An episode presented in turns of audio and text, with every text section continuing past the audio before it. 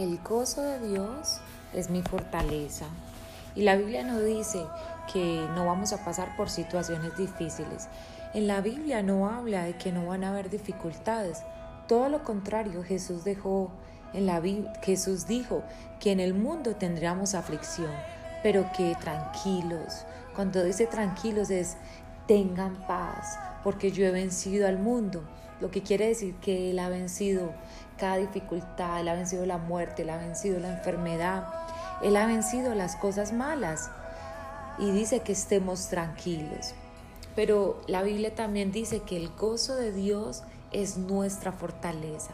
En medio de la dificultad, en medio de la prueba, en medio de la aflicción, tener gozo, que es uno de los frutos del Espíritu Santo, hace que seamos fuertes, hace que nos sintamos seguros, hace que podamos avanzar. El gozo de Dios es nuestra fortaleza. Y es muy fácil enfocarnos en los problemas y perder nuestro gozo, pero yo te animo a que seas feliz sin importar lo que pueda suceder, porque el gozo de Dios es nuestra fuerza y tiene un poder sanador, tiene un poder que nos fortalece para avanzar, para no ver las cosas malas, sino ver lo bueno, ver lo que Dios, no ver las cosas negativas, sino ver lo que Dios tiene adelante para nosotros. Cuando atravieses una situación difícil, no coloques la mirada en esas cosas malas, coloca la mirada en Dios. Coloca la mirada en tu Padre, no en la dificultad, porque cuando ponemos nuestra mirada en los problemas, hacemos a Dios pequeño.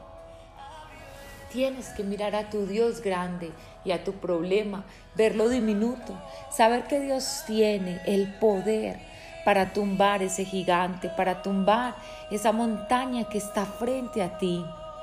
Pídele a Dios siempre tener un corazón gozoso, un corazón contento, un corazón alegre mientras esperas en Él y esperas su buena voluntad. Una de las, de las formas en las cuales tú te puedes mantener contento en los tiempos de tribulación es enfocarte en otras cosas. Cuando estés en un tiempo difícil, cuando estés en un tiempo que te sientas afligido, haz otras cosas. Comienza a orar por las personas, comienza a servirle a Dios, comienza a distraerte. También puedes ver una película o dar un paseo o hacer otras cosas diferentes que te ayuden a no estar afligido. Coloca tu mirada en las cosas del cielo y no en las de la tierra. También trae mucho gozo cuando tú empiezas a recordar lo que Dios hizo en el pasado. A entender que si Dios hizo algo por ti en el pasado, lo hará en el presente y lo hará en el futuro.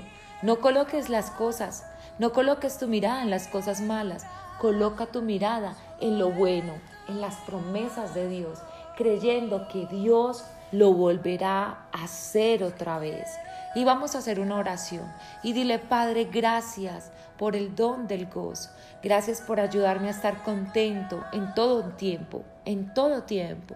Y pensar que tú lo vas a hacer de nuevo.